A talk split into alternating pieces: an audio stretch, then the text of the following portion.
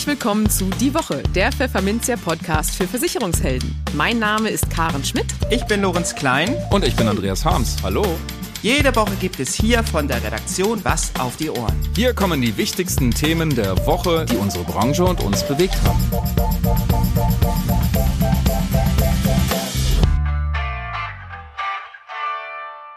Moin aus Hamburg und herzlich willkommen zu Folge 138 unseres Podcasts. Heute ist Freitag, der 2. Juni 2023. Und diese Themen haben wir heute für Sie. Wir sprechen mit dem Kapitalmarktstrategen Heiko Böhmer von der Fondsgesellschaft Shareholder Value über Warren Buffett, Misstrauen gegenüber steigenden Kursen und Inflation im Verhältnis zu Aktien. In den News der Woche offenbart der Vorsorgereport der Swiss Life, wie sich das Anlageverhalten der Menschen hierzulande in den vergangenen zehn Jahren verändert hat in Sachen ESG haben viele Vermittler noch Nachholbedarf, zeigt eine Umfrage des AfW. Eine aktuelle Studie verreist die Rente mit 63 und viele E-Bike-Radler sind unversichert unterwegs. Und für unser Schwerpunktthema für den Monat Juni rund ums Tier sprechen wir mit Nathalie Rosen, Managerin des schwedischen Tierversicherers Lassie oder auch Lassie, über das immense Potenzial für Tierversicherungen in Deutschland.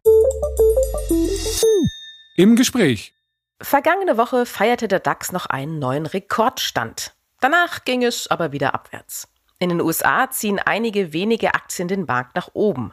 Aber kühle Rechner wie die Investorenlegende Warren Buffett halten lieber die Füße still. Gleichwohl scheinen sich die Aktienmärkte mit dem gestiegenen Zinsniveau arrangiert zu haben. Wirklich?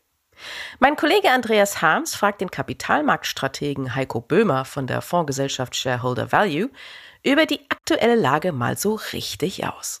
Ja, herzlich willkommen, Heiko, hier bei German Wahnsinn in St. Pauli. Ich freue mich hier zu sein, weil es ist wirklich ein bisschen Wahnsinn hier. Also in einem, in einem richtigen Tonstudio, so würde ich es mal nennen, wo Bands auch spielen können. Da habe ich noch nicht gesessen, um einen Podcast zu machen. Auge in Auge vor allem. genau, und alles ganz plüschig hier, ne? Ja, super. genau.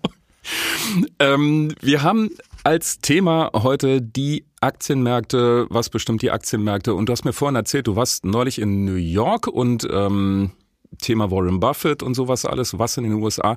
Erzähl doch mal bitte, was hast du da mitgenommen? Ja, das Spannende war zu sehen, wenn ich jetzt wirklich zum einen New York nehme, dann habe ich wirklich Auge in Auge gesehen, wie im Endeffekt dort der, der Büromarkt unter die Räder gekommen ist in den letzten Monaten. Das muss man ganz klar sagen. Also ganz, ganz viele Flächen stehen leer. Geschäfte, die leer stehen, sieht man ja immer direkt, wenn man die Straßen runtergeht, auch am Broadway. Mhm. Büros wird immer etwas schwieriger, weil die da meistens nach oben gebaut sind. Aber ich habe einige dort getroffen und die haben gesagt, es ist wirklich gerade eine, eine Sache, die sich dort umstellt. Also nach den Corona-Maßnahmen kommen viele nicht mehr zurück. Die Firmen haben ihre Flächen verkleinert. Beim World äh, Trade Center, diesen neuen Türmen, die gebaut worden sind, ist ein Turm nahezu noch leer und wird gar nicht großartig vermarktet weil einfach die Nachfrage nicht da ist. Und es soll noch einer gebaut werden, da ist noch gar nicht ganz klar, ob der auch wirklich noch gebaut wird. Also man merkt schon, in dem Bereich hat sich einiges getan. Andere Geschichte, Omaha, Warren Buffett, Charlie Munger. Da kann ich nur sagen, die beiden hatten eine solche Energie, einen solchen Esprit wieder in diesem Jahr, nachdem sie letztes Jahr ein bisschen durchgehangen haben. Ich bin ja regelmäßiger Gast dieser Hauptversammlung von Berkshire Hathaway dass man echt sagen muss, mit 92 und 99 die beiden Herren wirklich Daumen hoch, äh, auch wie die sich die Bälle zugespielt haben, das war richtig gut. Ähm, und wenn die von langfristigem Investieren sprechen und noch ein Lächeln im Gesicht haben, dann, ja, dann macht das echt Spaß. Sind die in Shoppinglaune? Nee, die sind äh, gar nicht in Shoppinglaune. Äh, die mhm. haben extrem viel Geld. Auf der Seite liegen über 130 Milliarden Cash. Die würden, aber die sind halt natürlich mit ihren Kriterien so festgelegt, dass sie sagen, boah, das Niveau, Preisniveau bei Übernahmen beispielsweise ist uns zu hoch. Äh, wir halten uns zurück. Das wird ihnen auch vorgeworfen, muss man ganz klar sagen, dass sie nicht ihr Raster etwas anpassen und sagen, okay, mhm. die Zeiten haben sich verändert, wir müssen einfach mehr für bestimmte Dinge bezahlen. Da sind sie aber noch nicht so bereit zu. Wie siehst du das? Also bei Share oder Value seid ihr auch eher Value, ja. wie der Name schon sagt. Ähm, seid ihr da genauso drauf? Also eher zurückhaltend? Äh, wir sind von der Positionierung zurückhaltend. Wir finden aber trotzdem im aktuellen Marktumfeld immer wieder Chancen, wo wir einsteigen können und einsteigen wollen, weil beispielsweise Aktien entweder eine Korrektur erlebt haben, wo wir sagen, jetzt ist das Niveau, wo wir, da gehen wir rein. Das ist das eine. Und das andere ist, wir sind am Anfang auch bereit, vielleicht etwas mehr für ein Unternehmen zu bezahlen, wenn wir die Qualität bekommen, wenn wir langfristig bei Unternehmen mit dabei sind. Mhm. Also dieses klassische Value Investing, wo man immer drauf schaut, dass die Bewertung niedrig sein muss, damit man dann Anpassung an den fairen Wert bekommt und mhm. dieses Aufholen quasi dann die Performance ist, da sind wir von diesem klassischen Value Investing sind wir, haben wir uns schon ein bisschen abgewendet und sind jetzt eher, ja, eigentlich Quality ist es eigentlich mehr, was wir jetzt machen. Das heißt, wir sind wirklich eher bereit, am Anfang eine höhere Bewertung hinzunehmen und zu sagen, wir zahlen einfach mehr für ein Unternehmen, mhm. aber langfristig sind das einfach stabilere, höhere Erträge, die wir so auch erzielen können. Aber was hat denn so ein bisschen aufs eins draufgekriegt? Also was, was ist denn so ein bisschen runtergeprügelt worden am Aktienmarkt? Also wir haben zwei Positionen, die jetzt beispielsweise im Frankfurter Aktienfonds für Stiftungen relativ neu in großer Gewichtung drin sind. Das oh. eine ist Score, das ist ein französischer Rückversicherer. Der ist im vergangenen Ja, den kennen Jahr, wir bei Pfeffi. Der ist in, genau. äh, in, der, in den vergangenen sechs Monaten eigentlich ziemlich heftig runtergekommen. Das muss man ganz klar sagen. Aber in der Palette der weltweiten Rückversicherer ist das wirklich ein sehr, sehr spannendes Unternehmen. Wir haben uns eine Expertise noch dazu geholt, jetzt auch neu mit einem Analysten, mit einem wirklichen Versicherungsspezialisten, der das seit 20 Jahren macht. Und ähm, der hat gesagt, nach seiner Analyse, das ist jetzt ein interessanter Zeitpunkt einzusteigen. Mhm. Ähm, ist jetzt die größte Position im Frankfurter Aktienfonds für Stiftungen und hat sich schon mit über 20 Prozent sehr gut entwickelt in kurzer Zeit. Weil der Rückversicherungsmarkt in den nächsten zehn Jahren durch die Decke geht oder naja, warum? Anders. Also ähm, der ist jetzt abgestraft worden durch viele mhm beispielsweise auch durch äh, hohe Schäden, die gewesen sind. Mhm. Aber man muss natürlich beim Rückversicherungsmarkt auch immer wieder verstehen, diese Neuverträge, die dann ausgehandelt werden, da sind die Rückversicherer in einer super Position. Das heißt, wenn viel ausgezahlt worden ist, dann sitzen die relativ entspannt in ihrem Sessel und sagen, kommt zu uns. Ihr müsst aber jetzt leider mehr bezahlen für das. Also mhm. wir kennen das alle aus unserem Versicherungs. äh, man überlegt ja schon, ob man kleine Schäden bei Autos überhaupt noch über eine Versicherung regelt. Mhm. Und so ist das eben auch bei einer Rückversicherung. Und das war jetzt etwas überzogen in die eine Richtung. Und da ist jetzt beispielsweise eine attraktive äh, Einstiegsmöglichkeit gewesen wo wir jetzt eine größere Position auch aufgebaut haben. Mhm. Also das als ein Beispiel. Und so gucken wir eben wirklich auch wieder verstärkt eher in der zweiten Reihe. Wir hatten ja mal eine Phase, wo wir auch stärker bei großen US-Technologiewerten geguckt haben mhm. und auch investiert waren. Wir sind aber jetzt auch wieder bei europäischen Werten dabei, die nicht unbedingt in der ersten Reihe spielen, mhm. weil das auch das ist, wo wir herkommen. Europäische Small and Midcaps, da fühlen wir uns wohl. Da haben wir Expertise und da können wir auch einfach, ja, sind wir näher dran äh, für ein neues Investment. Mhm. Als du ähm letztes Jahr, ich glaube September oder so mhm. war es, bei uns schon mal warst im mhm. Podcast, ähm, da hattest du gesagt, ihr wartet noch auf einen Aktienrutsch, auf einen Kursrutsch. Jetzt haben wir allerdings ein neues DAX hoch äh, gehabt. Ähm, wie passt das zusammen? Kommt der vielleicht noch? Bleibt der aus? Wie siehst du das?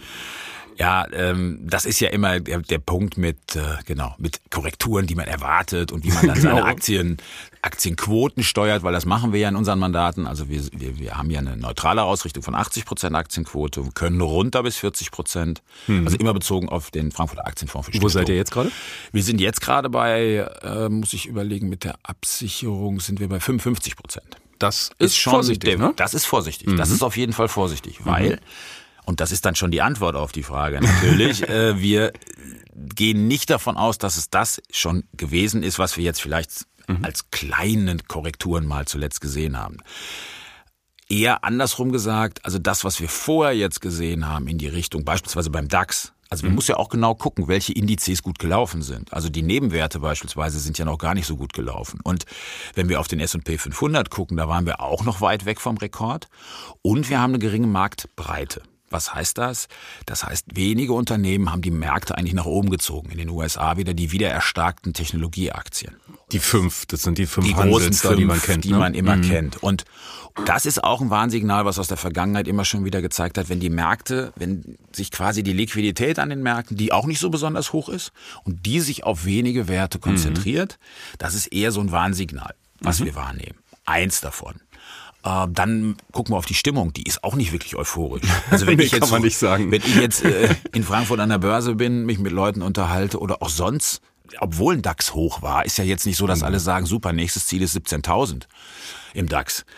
Also wenn ich jetzt rausgehe und stelle die Frage, okay, was ist wahrscheinlicher, 17.000 oder 15.000 im DAX, äh, dann ist eher, glaube ich, die 15.000 die Antwort, die momentan kommt. Also man hat auch mhm. nicht diese, nicht, nicht diese Überzeugung, mhm. dass es so weiter rennt. Was hat denn den DAX hochgezogen? Waren das auch wieder nur drei, vier, fünf Werte oder war das eher, schmal, äh, eher breit?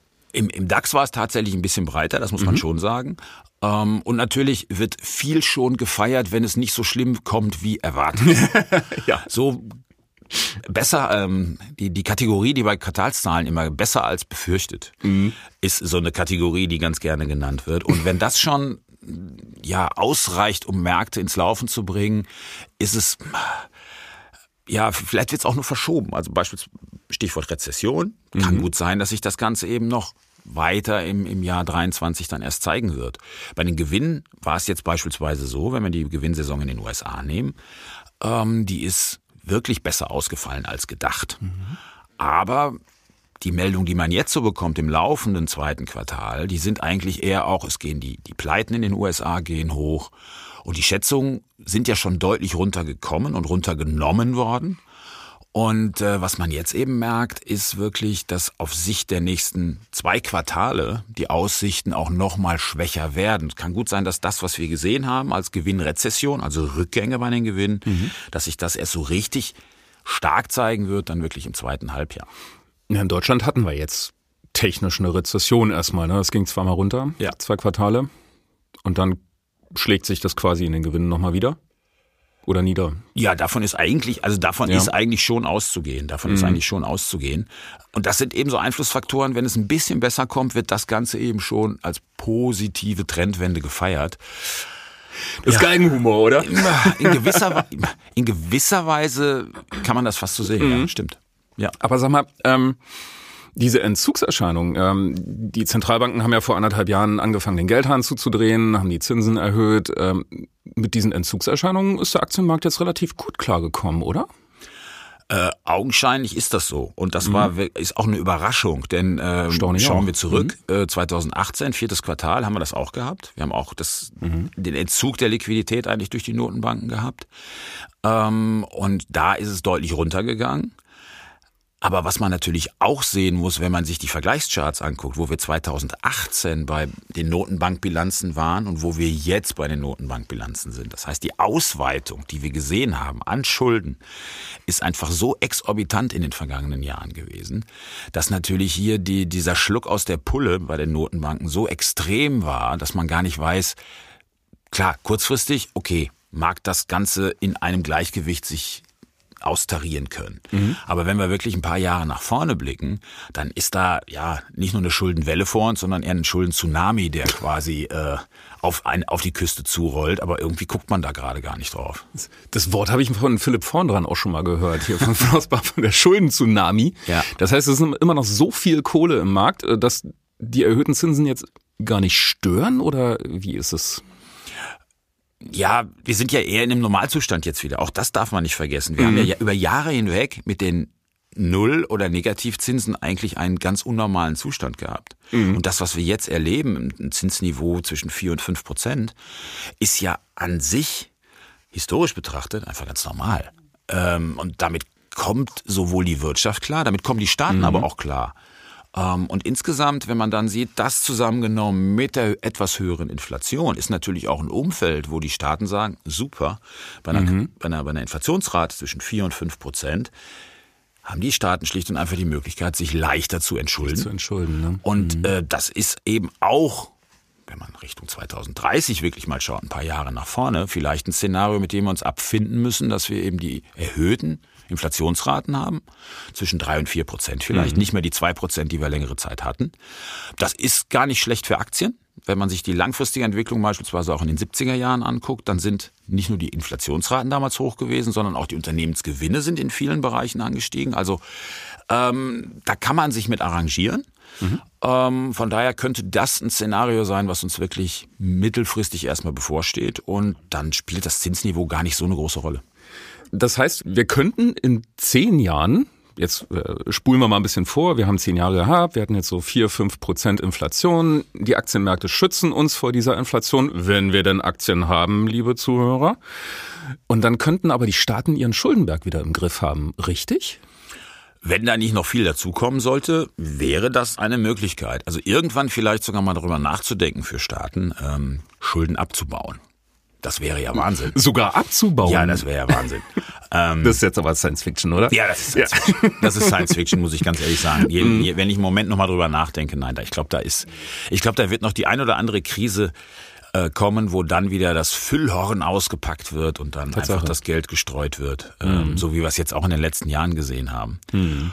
Und dann nennen wir es eben nicht Schulden, sondern Sondervermögen und das Ganze äh, äh, funktioniert dann trotzdem weiter. Okay. ähm, aber nochmal ganz kurz für die Zuhörer den Zusammenhang. Also warum stört es die Aktienmärkte nicht oder einen Aktieninvestor nicht, wenn die Inflation bei vier fünf Prozent ungefähr ist? Also breite Aktienmärkte muss man dann natürlich auch sehen. Das ist jetzt immer, ähm, also wir haben ja den Standpunkt des Stockpickings. Also wir suchen mhm. uns Einzelunternehmen raus. Und da muss man schon sehen, dass man natürlich auch auf Geschäftsmodelle setzt, die in der Lage sind, höhere Preise auch dauerhaft weiterzugeben. Und genau das erleben wir eben jetzt. Wir haben jetzt Unternehmen, die sind in der Lage, vier fünf Prozent äh, locker an ihre Kunden weiterzugeben. Mhm. Und dann gibt es sogar sogenannte Inflationsgewinner, die haben vielleicht gar nicht so viel höhere Kosten, können aber trotzdem, weil alles gerade teurer wird. Also unsere Analysten kriegen das immer wieder mit in Gesprächen mit Unternehmen. Da sagen die, die Chefs, äh, die Vorstände sagen, es war nie einfacher Preise anzuheben, weil natürlich alles teurer wird. Das kann einen wahnsinnig machen beim Einkaufen. Ja, beim Einkaufen kann es einen wahnsinnig machen. Aber wenn man ein Unternehmen ist, was versucht zu agieren in diesem Umfeld mhm. ähm, und hat vielleicht gar nicht höhere, großartig höhere Kosten, die sind aber trotzdem in der Lage, Preise zu erhöhen. Mhm. Und wenn man solche Unternehmen rausfiltert und sieht, okay, die sind wirklich stark, die haben ein starkes Geschäftsmodell, was Cashflow generiert, was über eine längere Zeit eigentlich auch schon stabile Erträge geliefert hat, das ist eigentlich genau das, worauf man achten muss. Und dann können die Unternehmen eigentlich auch in einem solchen Umfeld ähm, positiv agieren. Schwierig wird's für den Gesamtmarkt, das muss man ganz klar sagen. Also wenn ich eine höhere Inflationsrate habe, ist es schon schwieriger, im, im, im Bereich Wachstumsunternehmen beispielsweise, die natürlich viel auf Fremdkapital angewiesen sind. Mhm.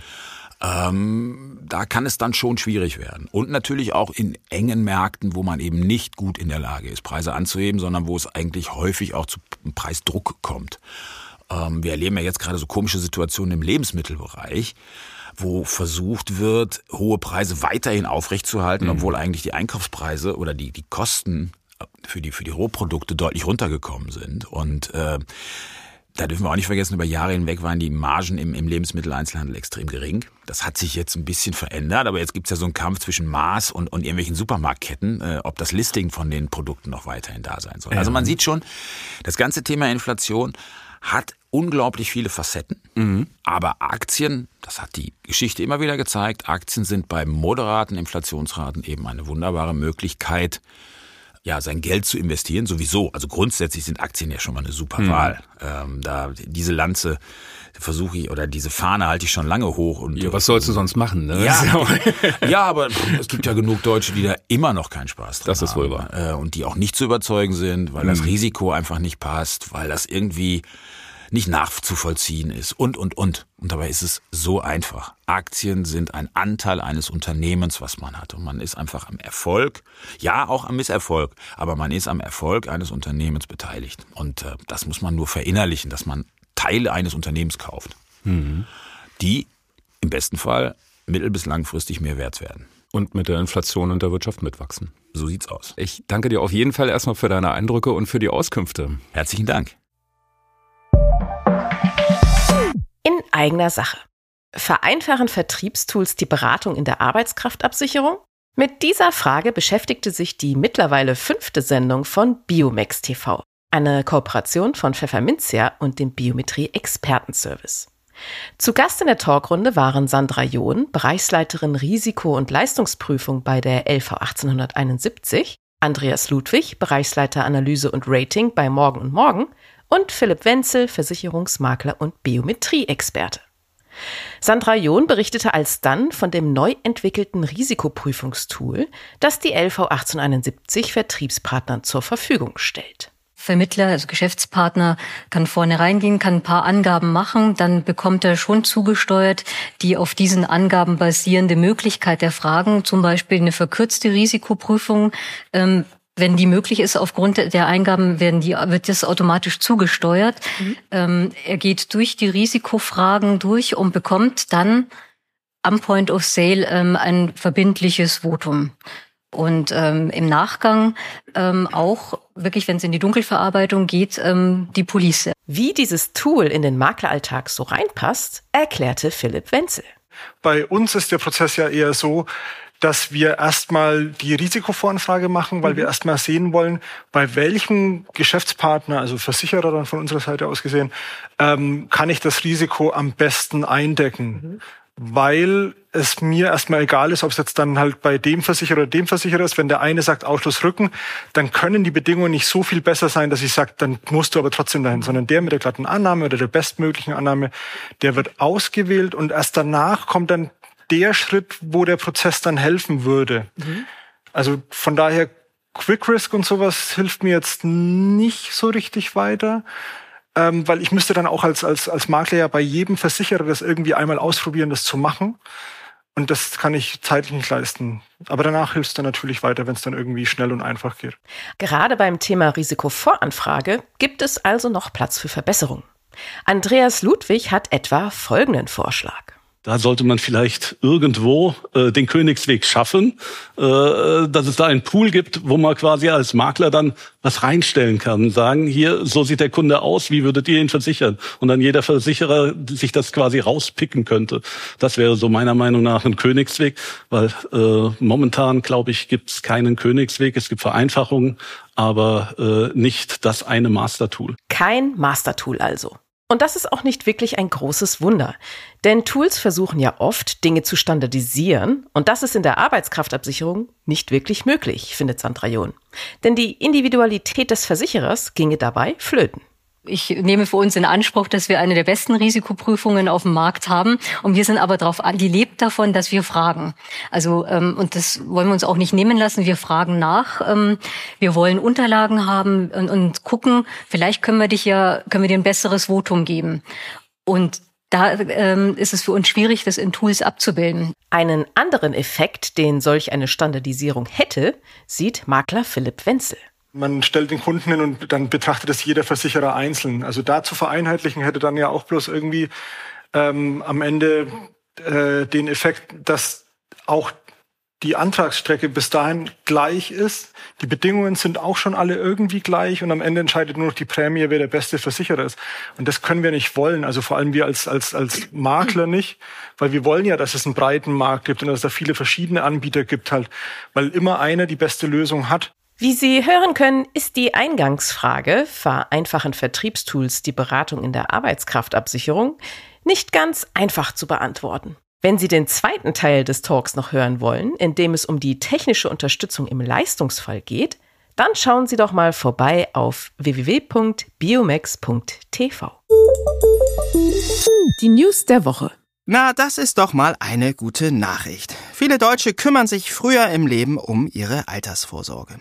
Während das Durchschnittsalter derjenigen, die erstmals ein Vorsorgeprodukt abgeschlossen oder ein Investment getätigt haben, 2012 noch bei knapp 37 Jahren lag, sind es jetzt gut 35 Jahre. Das geht aus dem Swiss Life Vorsorgereport hervor, der in diesem Jahr zum fünften Mal erschienen ist. Besonders in den Produktkategorien flexible Privatvorsorge, Immobilien und alternative Fonds sowie Investments sank das Durchschnittsalter der Sparerinnen und Sparer.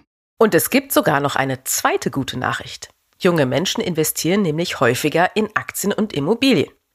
Die Altersgruppe der 16- bis 30-Jährigen verzeichnet seit 2012 ein Wachstum im Bereich Investments von 454 Prozent.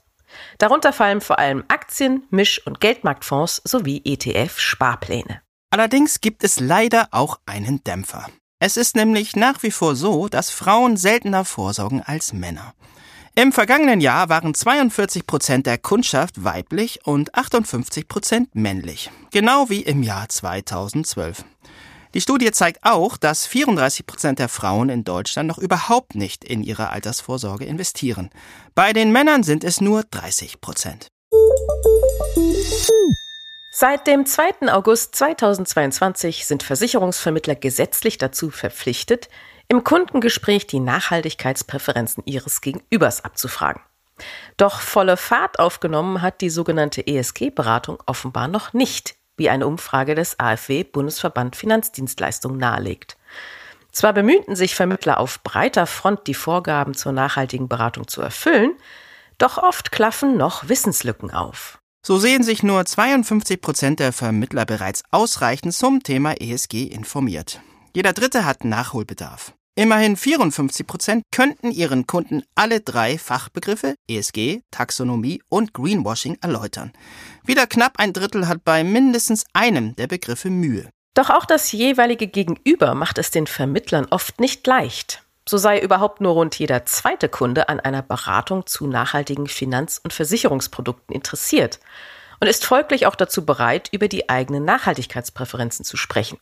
22 Prozent wollen das Thema ESG hingegen gar nicht erst aufmachen und jedem vierten Kunden ist es schlicht egal. Allerdings ist an dieser Stelle wichtig zu betonen, dass die Online-Umfrage des AfW bereits im Oktober und November 2022 durchgeführt wurde. Insofern ist davon auszugehen, dass sich in der Zwischenzeit mehr Menschen für eine ESG-Beratung offen zeigen, sei es auf Vermittler oder auch auf Kundenseite. So meint denn als Fazit auch AfW-Vorstand Norman Wirth zu den Ergebnissen, Zitat, die Verankerung der Nachhaltigkeit in der Beratung ist ein Prozess, der Zeit braucht. Die überstürzte und inkonsistente Einführung seitens der Regulierung hat den Staat unnötig erschwert. Wir erwarten aber, so wird weiter, dass sich in einem Jahr der Kenntnisstand und die Umsetzung in der Praxis bei den Beraterinnen und Beratern deutlich verbessert haben wird. Die Rente mit 63 kostet Wohlstand, belastet künftige Generationen und setzt die falschen Anreize. Mit diesen Worten hat der Fraktionsvize der Union, Jens Spahn, die Debatte um eine Abschaffung der Rente mit 63 angefacht. Zwar erntet die Union mit ihrem Vorstoß großen Widerspruch bei allen übrigen Bundestagsfraktionen und auch bei den Gewerkschaften, doch die Gegner formieren sich. Die Rente mit 63 passt nicht mehr in die Zeit und muss bis spätestens Ende 2030 auslaufen, fordert Thorsten Alsleben, Geschäftsführer der Initiative Neue Soziale Marktwirtschaft INSM. Ab 2031 sollten wieder alle Beschäftigten und Rentner gleich behandelt werden und, Zitat, nicht mehr einzelne Gruppen auf Kosten der anderen privilegiert werden, so als Leben. Denn tatsächlich sorge die Rente mit 63 lediglich für teure Fehlanreize. Zu diesem Ergebnis kommt jedenfalls eine aktuelle Studie im Auftrag der INSM. Demzufolge müssten die Rentenbeitragszahler allein bis 2035 fast 140 Milliarden Euro zusätzlich bezahlen, wie Berechnungen des beauftragten Prognosinstituts ergeben haben. Zudem habe die Rente mit 63 allein im vergangenen Jahr mehr als 200.000 Beschäftigte dem Arbeitsmarkt entzogen. Ohne die Regelung wäre die Fachkräftelücke rund 10 bis 20 Prozent geringer, während Rentner zugleich mehr Rente bekämen, wie die Autoren erklärten. Aber worum geht es bei der Rente mit 63 nochmal? 2014 ermöglichte es die damalige schwarz-rote Bundesregierung, dass langjährig Versicherte, die mindestens 45 Jahre Beiträge eingezahlt haben, früher in Rente gehen können. Vor 1953 Geborene konnten ohne Abschläge mit 63 in Rente gehen. Bei Jüngeren, die bis 1963 geboren wurden, steigt die Altersgrenze schrittweise. Vom Geburtsjahrgang 1964 an liegt sie dann wieder bei 65 Jahren. Insofern müsste es eigentlich Rente ab 63 heißen. Die Gegner dieser Regelung rechnen nun vor, dass der Beitragssatz bis Ende des Jahrzehnts auf dem heutigen Niveau von 18,6 Prozent stabilisiert werden könnte, statt auf 19,1 Prozent zu steigen. Bereits 2025 würden die Beitragszahler demzufolge um rund 8 Milliarden Euro entlastet. Bei einem Durchschnittsverdiener mit 4000 Euro Bruttolohn wären das 240 Euro weniger Sozialabgaben im Jahr für ihn und seinen Arbeitgeber, hieß es von der Initiative Neue Soziale Marktwirtschaft.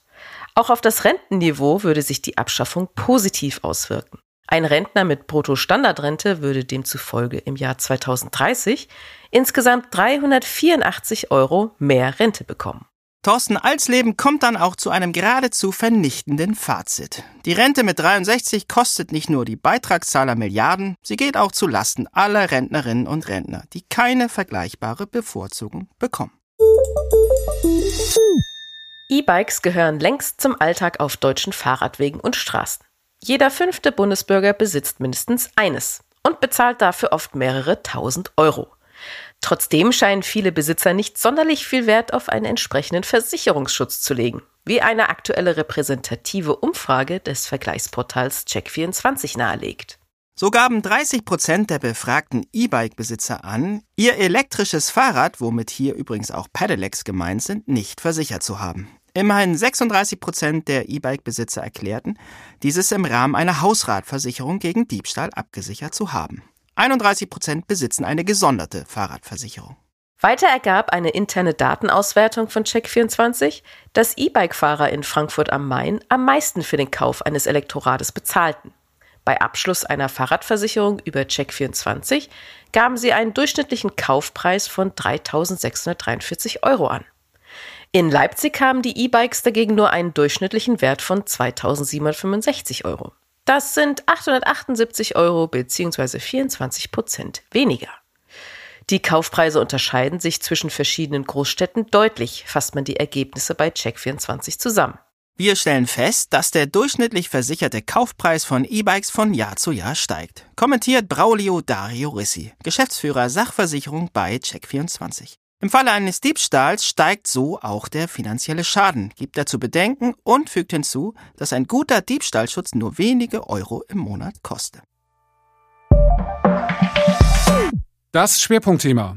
Was in Schweden funktioniert, kommt jetzt auch nach Deutschland. Mit diesem Claim versucht der skandinavische Anbieter Lassie hierzulande seine erste Haustierversicherung bekannt zu machen.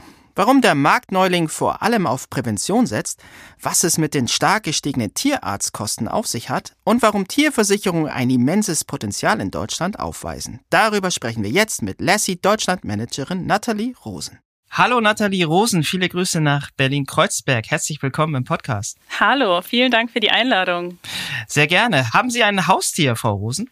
Ja, ich habe ein Haustier, sitzt auch gerade neben mir, eine kleine Lhasa Apsu-Hündin äh, namens Jimmy, knapp drei Jahre alt. Okay. Auch äh, Lassi-Kundin und sie war die erste das in Deutschland. wollte ich gerade fragen, ob sie denn auch versichert ist.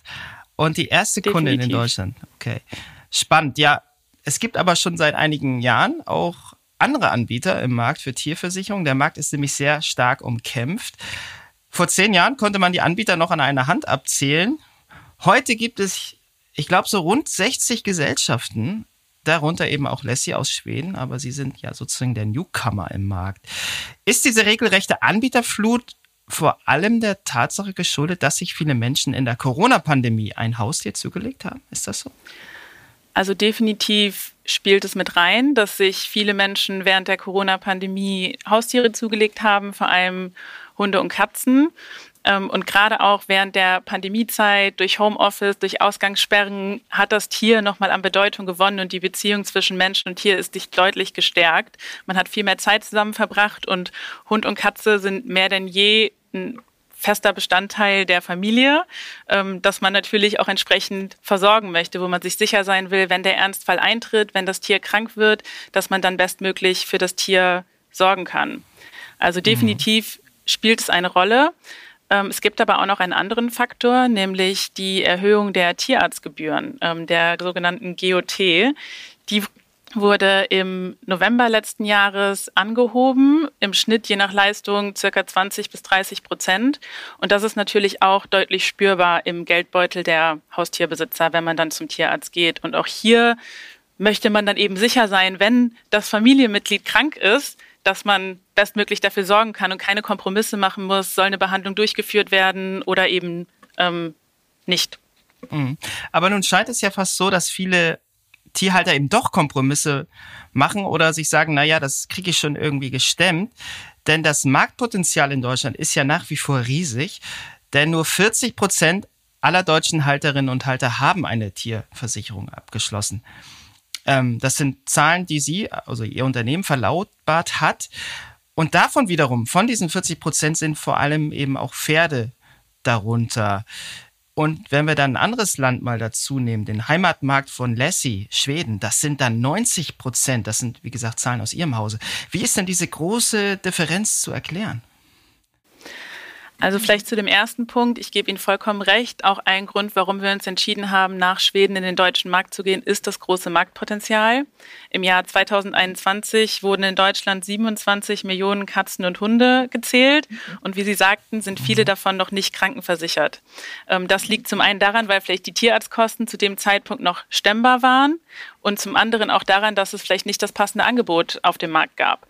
Ähm, es gibt noch analoge Prozesse, Versicherungen können nicht online verwaltet werden. In der Tat, ähm, das Marktpotenzial in Deutschland ist riesig. Ähm, Im Jahr 2021 wurden in Deutschland 27 Millionen Hunde und Katzen ähm, gezählt und viele davon, wie Sie sagten und wie wir auch gesagt haben, haben noch keine Krankenversicherung. Anders sieht es aus bei der Haftpflichtversicherung. Die ist in vielen Bundesländern in Deutschland Pflicht, auch für alle Hunderassen, nicht eben nur für Listenhunde.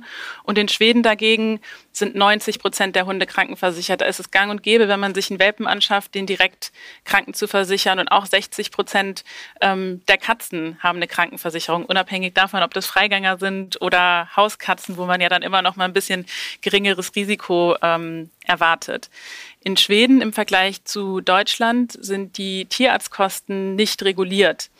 Ähm, mhm. Und das ist auch eben ein großer Unterschied, der in Schweden dazu geführt hat, dass viele Menschen sich gegen diese hohen Kosten absichern. Und im Endeffekt ist es wie eine Art Dreieck, das man sich vorstellen kann. Ähm, es gibt den, den Kunden, es gibt die Versicherung und es gibt die Tierarztpraxen. Kunden sind immer besser informiert, welche Behandlungsmöglichkeiten es gibt, eben auch fortschrittliche Behandlungen, fordern dies auch von den Tierkliniken und Tierarztpraxen ein. Die wiederum müssen aufrüsten im Sinne von ähm, ja, Utensilien, Maschinen, aber eben auch der Bildung, was wieder höhere Kosten verursacht und dementsprechend auch ähm, das Bedürfnis nach einer Versicherung stärkt. Und eben diesen Trend auch der höheren Tierarztkosten neben dem, was wir eben schon besprochen haben, oder auch grundsätzlich höheren Lebenshaltungskosten sehen wir eben auch in Deutschland und auch schon ähm, ja, einen deutlichen Trend, dass Tierversicherungen im Kommen sind. Sie haben von die horrenden oder die gestiegenen Tierarztgebühren erwähnt. Warum ist das eigentlich so? Warum sind die so durch die Decke gegangen? Ähm, das letzte Mal wurde die Gebührenordnung für Tierärzte 1999 angepasst. Das heißt schon eine gewisse Zeit zurück. Und wir wissen alle, grundsätzlich sind die Kosten deutlich gestiegen. Und es wird eben durch diese Erhöhung der Tierarztkosten sichergestellt, dass auch Tierarztkliniken und Praxen kostendeckend arbeiten können. Denn Tierärzte können nicht einfach, wie gesagt, dadurch, dass es ein regulierter Markt ist, abrechnen, was sie möchten, sondern sind eben an diese Gebührenordnung für Tierärzte für bestimmte Leistungen ähm, gebunden. Ja, nun sind, Sie haben die Lebenshaltungskosten erwähnt, die ja auch gestiegen sind. Äh, viele Menschen äh, bekommen die Inflation ja mit Härte zu spüren. Aber kann es nicht auch passieren, dass vielleicht der eine oder andere Kunde sich sagt, hm, mir ist das alles ein bisschen zu teuer, ich muss jetzt hier doch mal sparen, auch wenn ich das äh, vielleicht bereue, aber ich habe einfach kein Geld im Moment übrig für so eine Versicherung. Ähm, da würde ich gerne mal auf den Punkt zurückkommen, dass Tiere mehr denn je feste Familienmitglieder sind und kein Tierbesitzer oder wie wir sagen Tiereltern möchte in die Situation kommen, dass das Tier krank ist und man nicht in der Lage ist, die entsprechende Behandlung zu finanzieren oder vielleicht sogar härtere Entscheidungen ähm, treffen möchte. Und im Endeffekt kann jedes Tier krank werden, auch wenn wir von Lassi einen präventiven Ansatz haben und Tierbesitzer oder gerade unsere Versicherungsnehmer bestmöglich unterstützen wollen, dass überhaupt vermeidbare Krankheiten und Verletzungen auftauchen. Bei welchen Tieren schlagen denn die Kosten für die Krankheitsversorgung und die OPs vor allem besonders zu Buche? Das lässt sich nicht auf eine bestimmte Tierart reduzieren. Also es ist wirklich durch die Bank für Kleintiere, dazu gehören auch Hunde und Katzen, aber auch größere Tiere wie Pferde. Alle tierärztlichen Behandlungen sind von der GOT-Erhöhung betroffen. Und wie gesagt, ist es da gerade für die gängigen Leistungen rund 20 bis 30 Prozent, also deutlich spürbar im Geldbeutel der Versicherungsnehmer oder der Tiereltern sozusagen. Aber für Aktuare stelle ich mir das grundsätzlich äh, problematisch vor, wenn jetzt die äh, Kosten so massiv auch steigen, das vernünftig in der Kalkulation auch zu berücksichtigen. Wie gehen Sie denn damit um, mit diesen Preissprüngen? So dass es auskömmlich ist am Ende für Sie. Ja, definitiv. Unser Ziel ist eine stabile Preisgestaltung und der richtige Preis für das richtige Risiko. Aber natürlich ähm, spielt Inflation und die derzeitige makroökonomische Lage eine Rolle und das kann den Preis beeinflussen. Daher ist es für uns super wichtig, dies kontinuierlich zu monitoren. Ja, es gibt ja auch eine Möglichkeit, dass der einzelne Halter sagt, okay, ich muss vielleicht ähm, viel bezahlen für meine Versicherung. Ich kann aber, wenn ich mitmache, vernünftig äh, oder mitspiele, auch meine Prämie drücken. Denn bei Lassie gibt es ein Punktesystem, das Rabatte auf die Versicherungsprämie verspricht. Soll alles mhm. ganz spielerisch über eine App funktionieren, so die Ansage. Wie funktioniert das denn äh, genau? Gerne gehe ich auf das äh, dauerhafte Punkte-Bonusprogramm von Lassi ein, um nochmal einen Schritt vorzugehen. Ähm, mhm. Wir sind eine präventive Tierversicherung. Das heißt, wir bieten starken Versicherungsschutz im Ernstfall, beispielsweise wenn das Tier krank ist und zum Tierarzt muss oder der Hund hat einen Schaden bei Dritten verursacht im Rahmen der Haftpflichtversicherung. Dann greifen wir natürlich gemäß unserer allgemeinen Versicherungsbedingungen. Aber wir möchten schon vorher ansetzen. Wir möchten unsere Versicherungsnehmer und Tiereltern ab Tag 1 unterstützen, ihr Tier bestmöglich gesund zu halten. Denn wir wissen, rund 40 Prozent der Krankheiten und Verletzungen können durch die richtige Pflege und Fürsorge vermieden werden. Das heißt, unser Punkte-Bonusprogramm basiert darauf, dass wir sagen, wir möchten unseren Versicherungsnehmer das richtige Wissen für eben diese Vorsorge und Fürsorge vermitteln um das Tier bestmöglich gesund zu halten. Davon profitieren wir als Versicherung, aber eben auch ähm, der Tierhalter und das Tier selbst. Ähm, und ja. da setzen wir eben an mit unserem dauerhaften Punkte-Bonus-Programm. Das läuft äh, wie folgt ab. Unsere Versicherungsnehmer laden sich die Lassi-App runter, legen dort ein Profil von ihrem Hund oder ihrer Katze an, machen dazu ein paar Angaben und erhalten von uns Empfehlungen ähm, zu Vorsorgekursen.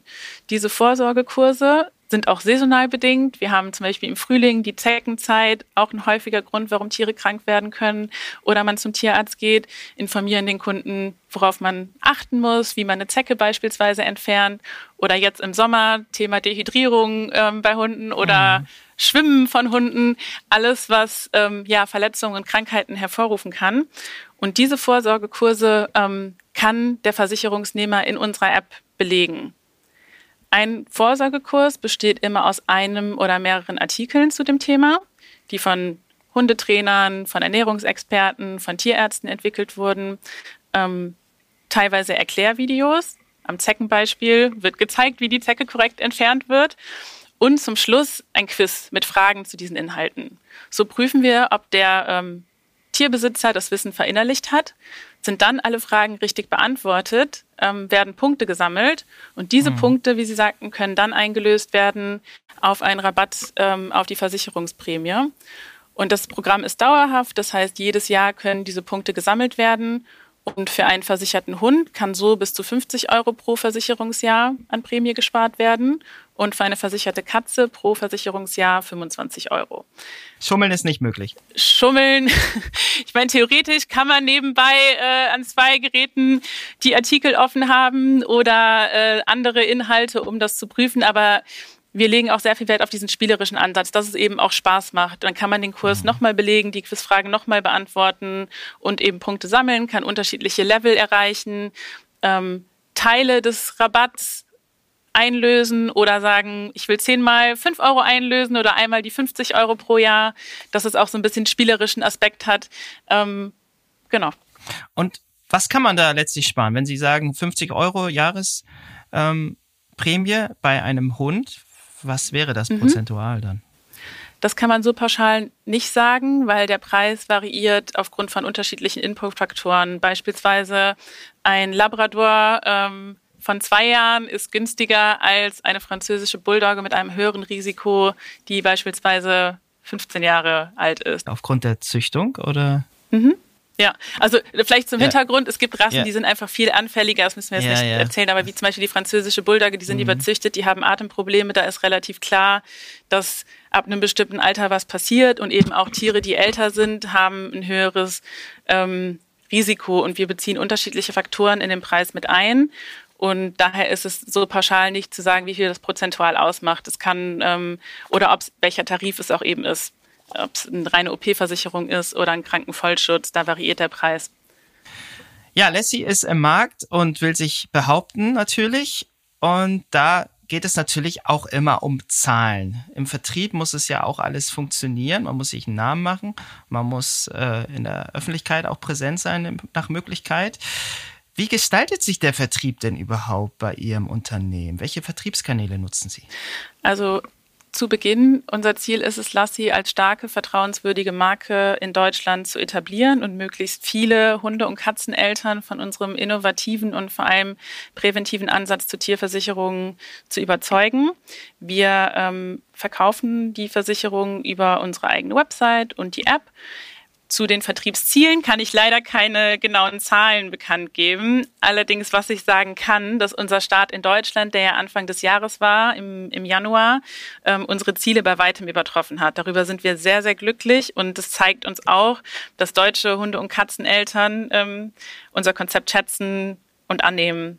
Uns ist ebenfalls wichtig, ähm, Lassi als Love-Brand zu etablieren. Das heißt, wir dadurch, dass wir in ständiger Interaktion ähm, über unsere App mit unseren Versicherungsnehmern sind, können wir da eine starke Beziehung aufbauen. Und das ist super spannend, weil wir das eben jetzt gerade auch schon sehen, dass Kunden wirklich von uns begeistert sind, uns fragen oder dies einfach tun, äh, auf Social Media posten, dass sie jetzt bei Lassi versichert sind und auch ihre Freunde und Bekannten darauf aufmerksam machen oder unsere Vorsorgeinhalte teilen. Also auch das ist definitiv eines unserer Ziele ähm, Lassi als Love-Brand zu etablieren. Okay. Dann beobachten wir weiter, wie sich das entwickelt. Ich höre im Hintergrund auch einen Kunden von Lassie, das ist ihr Hund. Ja, das hat Spaß gemacht. Das war Nathalie Rosen, Country Managerin Germany bei Lassie oder auch Lassie. Das ist beides möglich, wie ich gelernt habe. Herzlichen Dank für das Gespräch. Vielen Dank ebenfalls. Hat Spaß gemacht. Und das war es mit dieser Podcast-Folge. Verpassen Sie keine weitere und abonnieren Sie die Woche überall dort, wo es Podcasts gibt. Und hinterlassen Sie dort auch gerne eine Bewertung. Dann hören wir uns auch garantiert am kommenden Freitag wieder. Bis dahin gilt, bleiben Sie optimistisch, genießen Sie das Wochenende und kommen Sie gut in die neue Woche.